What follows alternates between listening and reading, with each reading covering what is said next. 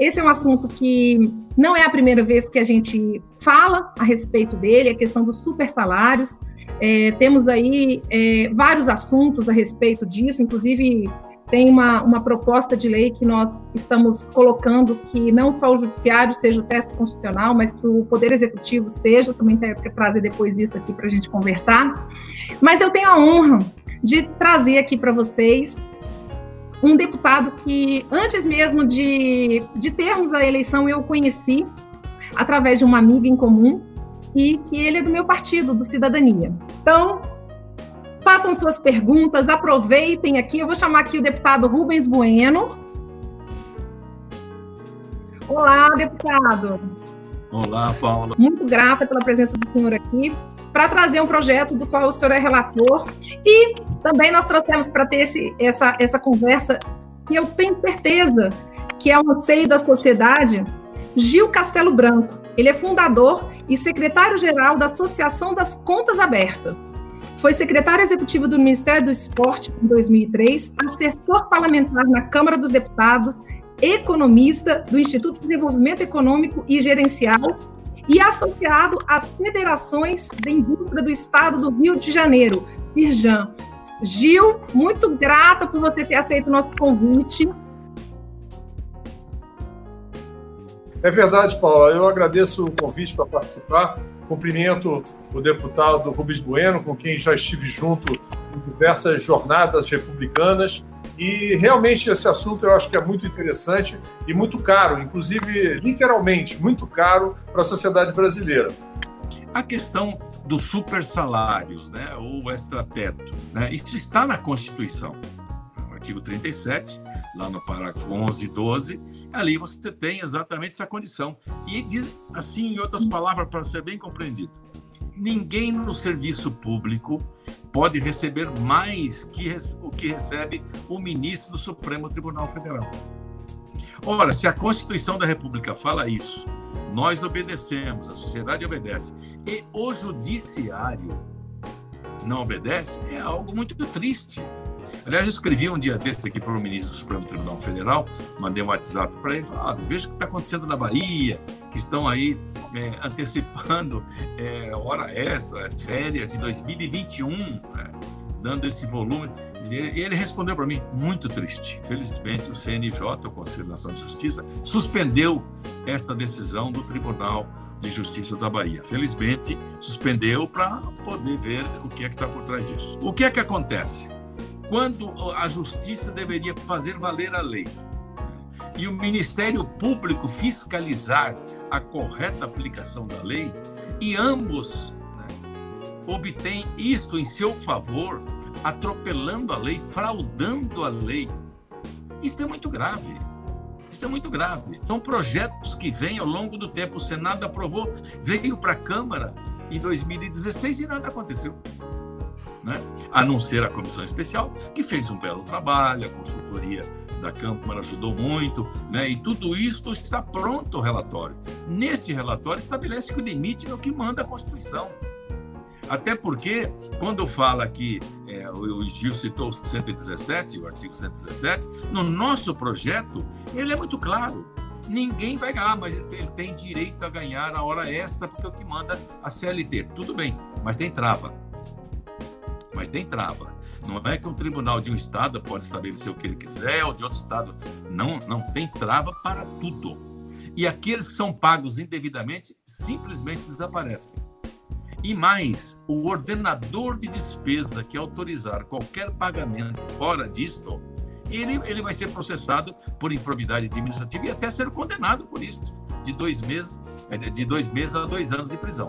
Então, além do, do, do, daquilo que tem que ser ressarcido. Então, tudo isso é para mostrar que há uma vontade muito grande do parlamento, da sociedade como um todo, mas a pressão do Ministério Público e do Judiciário é muito grande para que isso não aconteça, especialmente, é bom dizer, o Poder Judiciário dos estados. Quando nós falamos de super salário, e, e, assim é bom deixar claro que nós não estamos aqui contra ninguém, muito pelo contrário, eu acho que o serviço público ele tem que oferecer bons salários até para que a gente possa ter bons, bons profissionais, né? É, é, nós, lógico que não podemos aí estar é, tá competindo muitas das vezes com, com empresas privadas, mas nós temos que oferecer um bom salário, eu acho algo justo. Mas normalmente esses super salários acontecem exatamente no poder judiciário. Né? Nós não vemos assim esse, esses escândalos no poder executivo, que pode até existir, mas não é um, muito baixo. Eu sei na Câmara Legisla na Câmara Federal, por exemplo, muitos servidores da Câmara devolvem salário, né? Exatamente respeitando é, esse, esse, esse limite. É, como que o senhor vê isso e para que as pessoas entendam, porque o próprio judiciário está desobedecendo uma lei ou é uma brecha na lei? Não, de fato, é, o que estabelece a Constituição, e aí, em algum ponto, ela diz que a lei, a lei vai falar sobre esses limites. Só que essa lei nunca foi votada. O próprio Gil lembrou ali, mas não citou, o ministro Fux. O ministro Fux baixou uma norma, uma, uma liminar, é, por ele, atendendo os magistrados do Brasil, dando auxílio moradia para todos indiscriminadamente. Ainda Isso custou. Um casal, dois, é, um casal ganha dois às vezes, né? É claro, tem casos, vários aí, que o juiz ganha, a mulher é promotora ou é juíza, ganha também auxílio e moradia e moram no mesmo teto. É? E isso é para dizer, não é possível, não é possível. Se um juiz não tem esse mínimo de cuidado com isso que é o dinheiro público, imagine o cuidado que ele vai ter numa sentença. Deputado, aqui em Brasília, 92% do orçamento do Distrito Federal, e olha que nós não somos produtores de nada, não tem um polo industrial nenhum, 92% do orçamento de Brasília é para pagar servidor. Então é algo assim que realmente não tem condição, porque não tem nem como investir na saúde, na educação, é algo assim é, surreal. Né? Quem deixar o Gil, o Gil falar um pouquinho, porque eu acho que eu tomei muito tempo dele aí. Não, de forma nenhuma. Eu, é sempre um prazer de ouvir, deputado. Eu, eu confesso que tive assim, uma frustração muito grande quando a, a ministra Carmen Lúcia, que estava à frente do Conselho Nacional de Justiça, solicitou, tinha acontecido há pouco tempo, deputada Paula Del Monte, tinha acontecido um desses escândalos que vem à tona, uma remuneração dessa de, né, de mais de 200 mil reais, e aí então ela, ela solicitou e ela mesma fez uma planilha e encaminhou a todos os tribunais para que é, devolvessem a planilha preenchida. E por incrível que possa acontecer, até hoje, quem tiver essa curiosidade pode entrar no site do Conselho Nacional de Justiça e ali estarão todas as remunerações, mês a mês, de cada um desses tribunais. Inclusive, dá para se ver ali o nome, quer dizer, é sempre um pouco confuso, porque na maioria dos casos, né, é, o nome e o cargo aparecem num outro banco de dados. Então, é, nós muitas vezes temos dificuldade de ver exatamente quem é aquela pessoa, qual é o cargo que ela ocupa, mas de qualquer maneira os dados estão lá. Inclusive, eu pensava que aquilo ia gerar, a partir do momento que ela conseguiu esse banco de dados, que aquele ia gerar uma análise dizendo, bom, isso aqui está correto, isso aqui não está correto, né? isso aqui está dentro do que seria o teto, isso aqui está fora do que seria o teto, mas isso não aconteceu.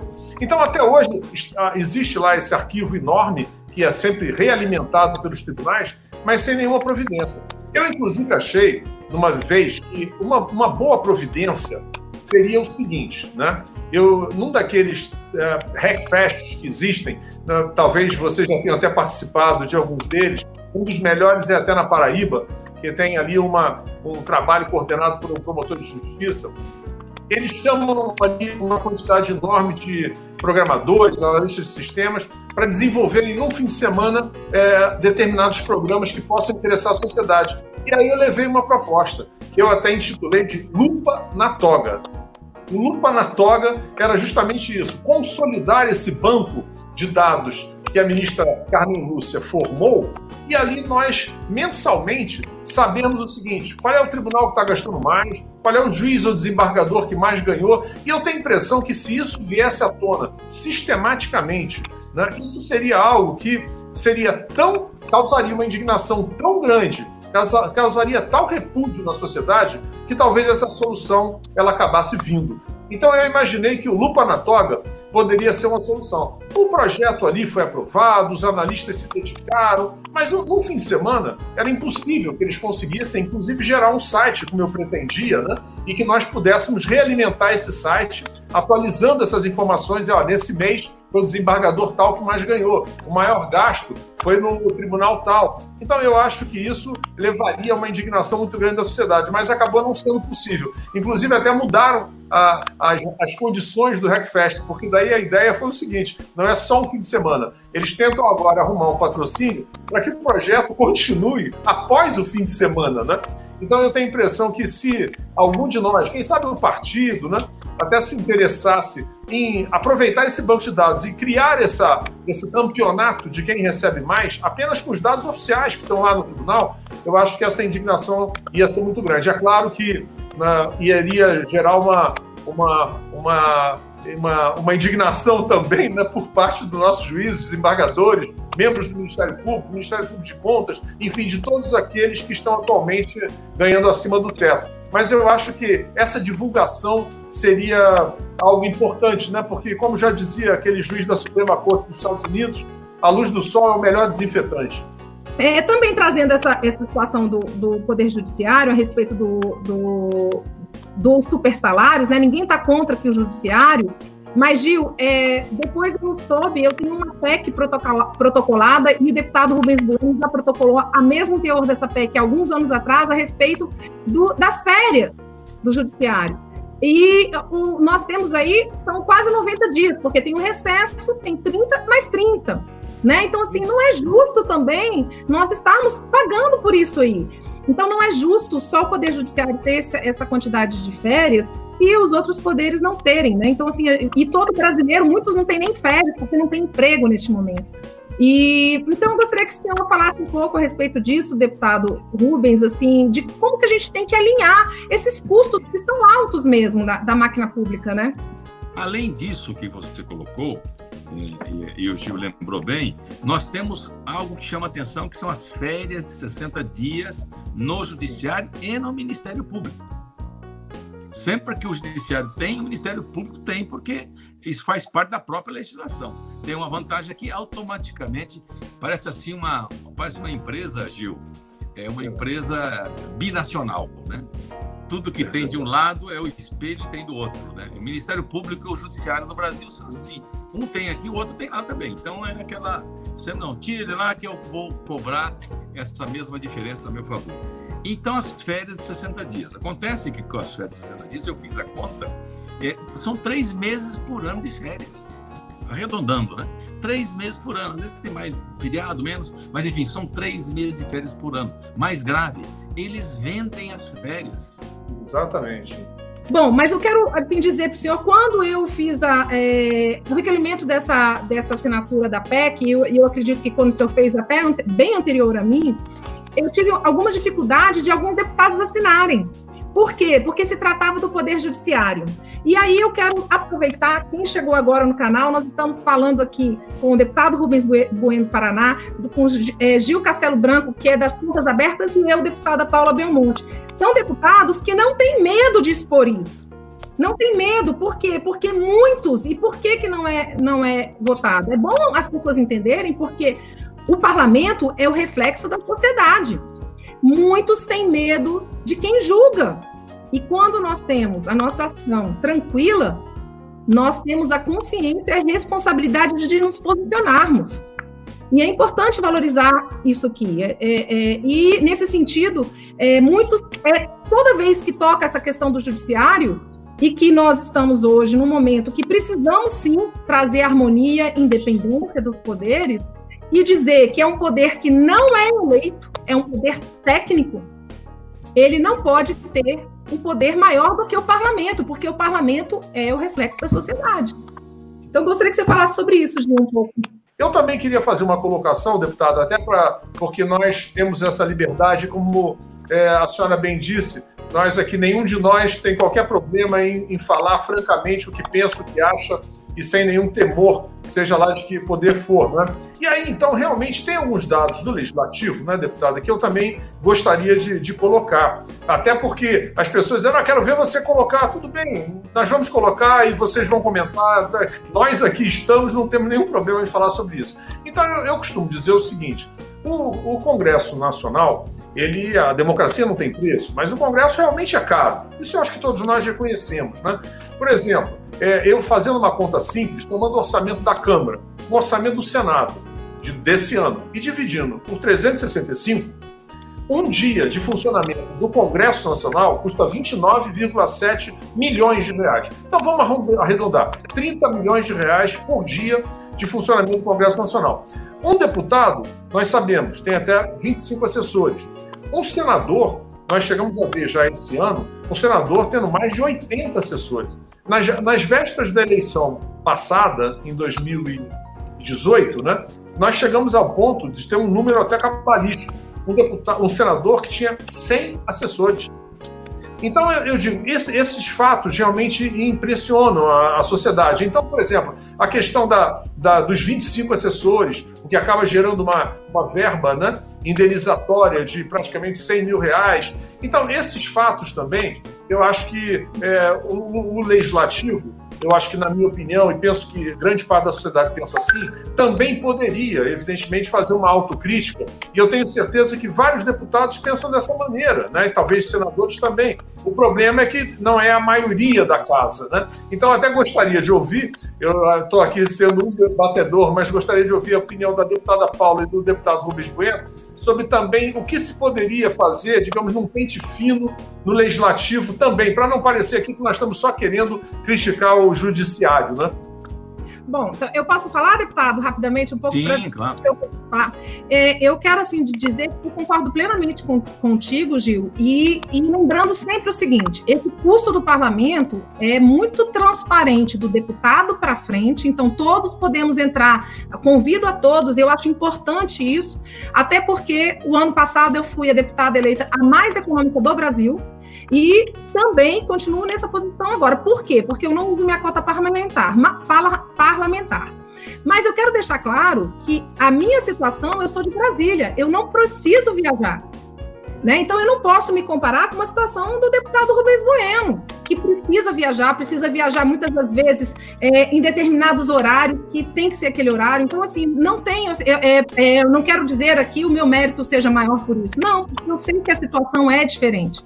Caso aqui no Distrito Federal, por exemplo, um deputado eleito para o Distrito Federal, deputados eleitos para o Distrito Federal já utilizaram da, da, da, do auxílio moradia.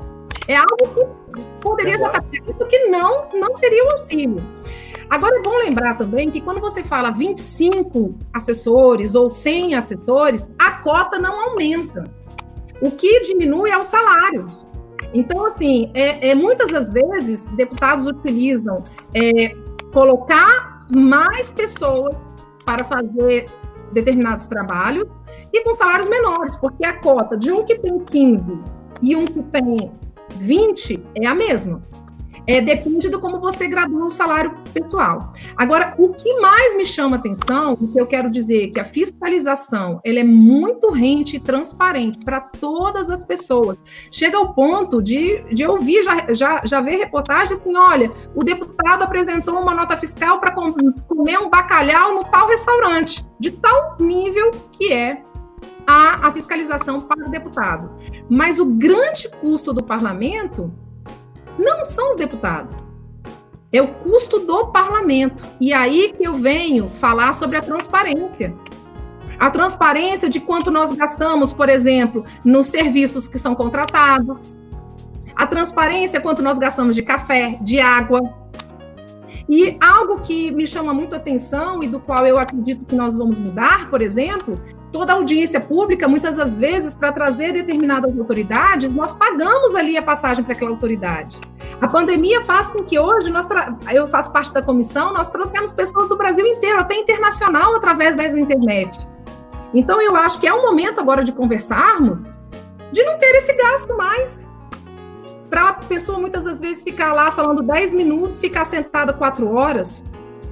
Então, é algo que nós precisamos refletir é algo que realmente eu, eu vejo, antes de eu entrar na política, eu, eu tive, eu tive, fiz essa conta, o custo do Congresso Nacional, me parece, eu não sei se eu estou enganada, mas o, o, custo diário do Congresso Nacional é 2 milhões e 100, uma coisa assim, diário. É muito dinheiro. Deputada, olha, o custo, o custo do Congresso, somando o orçamento da Câmara, do Senado e dividindo por 365 dias, é 29,7 milhões. É, então é isso mesmo, é altíssimo. Eu, lembro, então, eu só acredito que 27 é altíssimo. Então, aonde que está esse custo? Porque se você colocar o custo da cota, o custo do salário e o custo dessa, dessa, dessa manutenção, ele não chega nem um décimo desse valor. Aonde está esse custo? E é isso que muitas das vezes, quando um, alguém vem. Eu fui muito entrevistada exatamente por esse tipo de deputada econômica, e quando eu vi a realidade, porque eu era muito crítica a isso, mas quando eu vi a realidade desses deputados, o senador, o deputado Rubens Bueno, um senhor de 72 anos, que tem uma vida ética, tendo que viajar, eu até falava assim: olha, é o seguinte. De vez vocês ficarem é, falando a respeito dessa, dessa, de, do deputado para frente, procure fazer investigação do deputado para trás do, do que, que é o parlamento para trás. Gil, eu presto contas dos meus atos. Desde 1983, primeiro ano do meu primeiro mandato, em audiências públicas em todos os municípios em que sou votado. Agora, com a pandemia, eu estou com o meu relatório pronto para fazer o roteiro de 90 municípios. Não pude fazer. Então, vou tentar fazer agora com essas ferramentas que nós temos e esse novo normal que a própria Paula já, já, já, já falou, esse novo normal vai diminuir custos daqui para frente. Eu tenho feito curso, agora estou fazendo curso de formação política no Paraná, que a Paula conhece, nós fazemos há 20 anos curso de formação política. E fazia presencial em cada região do estado, porque eu sou presidente do partido. Agora, agora é por esta ferramenta. Já fizemos três etapas, amanhã tem mais uma, sexta outra e sábado de manhã. Então, toda semana. O que, que é isso? É você tentar, pela educação, pela formação política, melhorar aquilo que nós hoje, infelizmente, sofremos muito. Desde é, do voto, aquele que se elege com o mesmo discurso de antigamente, sem se preocupar com o bem comum, sem preocupar com a sociedade. Então, eu fico feliz pela pergunta, até porque não temos nada a esconder. Como a, a, a própria Paula diz, é tudo transparente na Câmara. Vou é. num restaurante no interior, eu vou no hotel, que toda semana. Então, tudo isso está nas minhas contas, né? Nunca teve nenhum problema. É, deputado, eu, eu realmente eu, eu, lhe conheço há muitos anos, né? E eu acho que esse trabalho parlamentar, quando bem é, executado, ele de fato ele é essencial, né? O que as pessoas criticam muito é isso, porque aqueles gastos, se nós, o que é que, o que, é que fazem os jornalistas e, e que isso é, é o que a, a, sociedade tem como imagem. É uma soma do salário, né, lá do 33 mil e alguma coisa, mais ali, eventualmente, quando tem o auxílio moradia, mais ali o cotão, né, que serve ali para determinadas despesas, né, é, de, inclusive de divulgação do mandato parlamentar, aluguel de escritório, etc. Mais ali a parte da contratação dos funcionários, que acaba dando, né, quer dizer, essa, essa verba indenizatória, ela hoje está perto de 100 mil reais, não é, nessa para contratar os 25 assessores, no caso da Câmara, né? Então, todas essas despesas somadas, né, elas acabam dando exatamente 98 mil reais, quer dizer, praticamente é o que Mas, custa hoje, hoje, direto de um parlamentar, quer dizer, somando tudo isso, eu estou a conta que todos fazem. Né? Você tem razão, temos que diminuir. Nós já falamos isso várias vezes com os líderes, em reunião de bancada.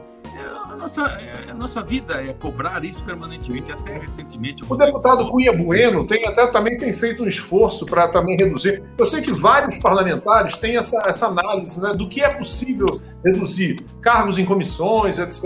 Né? Mas eu, eu é, é mais uma vez, né, como o senhor dizia a respeito do, do própria votação do, dos super salários, né? Essas, essas demandas elas custam a prosperar, não é? Só quando a sociedade mostra uma indignação muito grande é que aquilo tem uma aceleração. Não basta só a deputada Paula, o deputado Rubens Bueno, de estar nessa luta há tantos anos, né? Nessa e tantas outras lutas republicanas que eu acompanho, né? Tenho uma grande admiração pelo seu trabalho, deputado. É, por isso, deputado, é só para finalizar a minha participação, eu digo, eu quero lhe, lhe cumprimentar por estar realmente, como a, a, senhora mesmo disse, estimulando o controle social, né?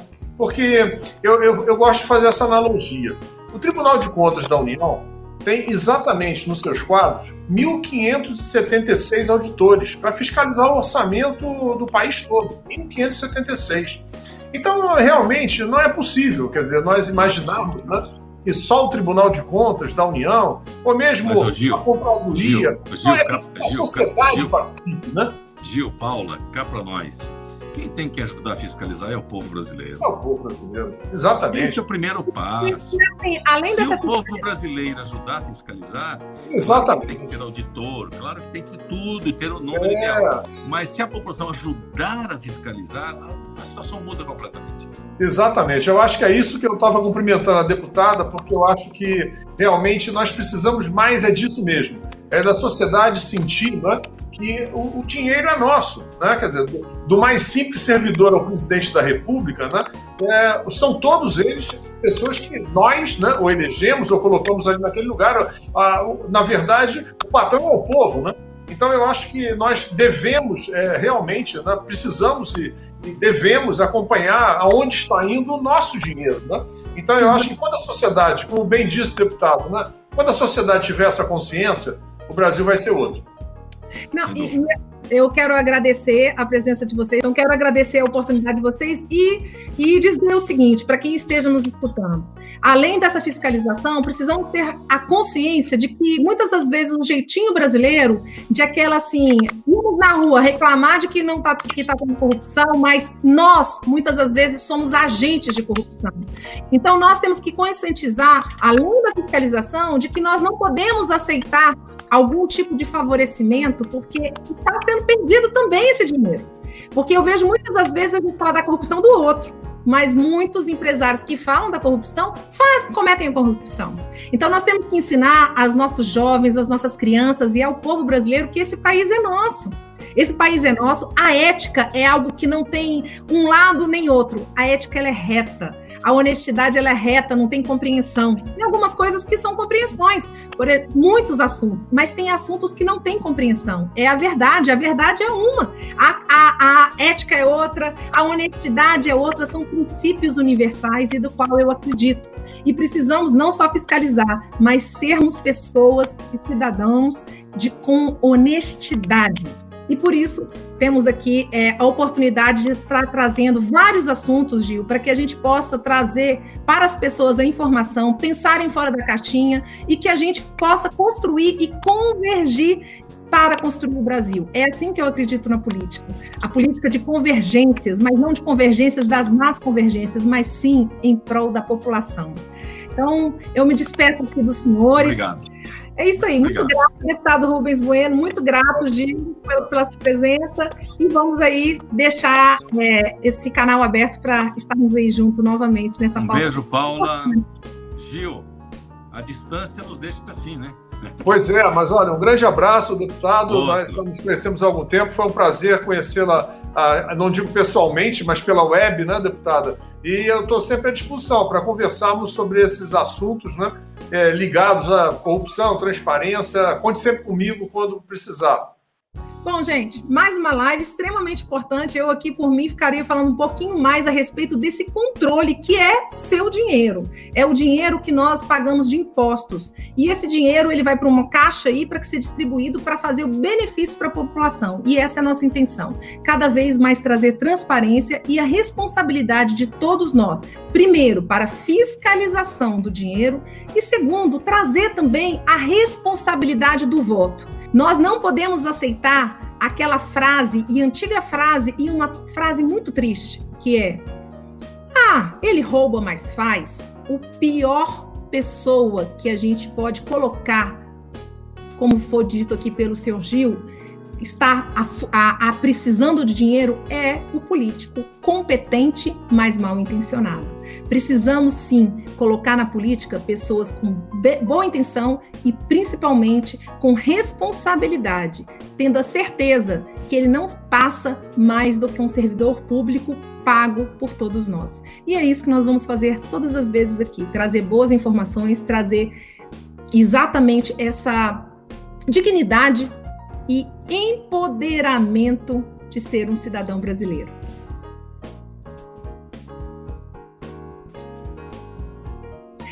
E faça inscrição no canal também, que é muito importante você fazer inscrição, dar seu like.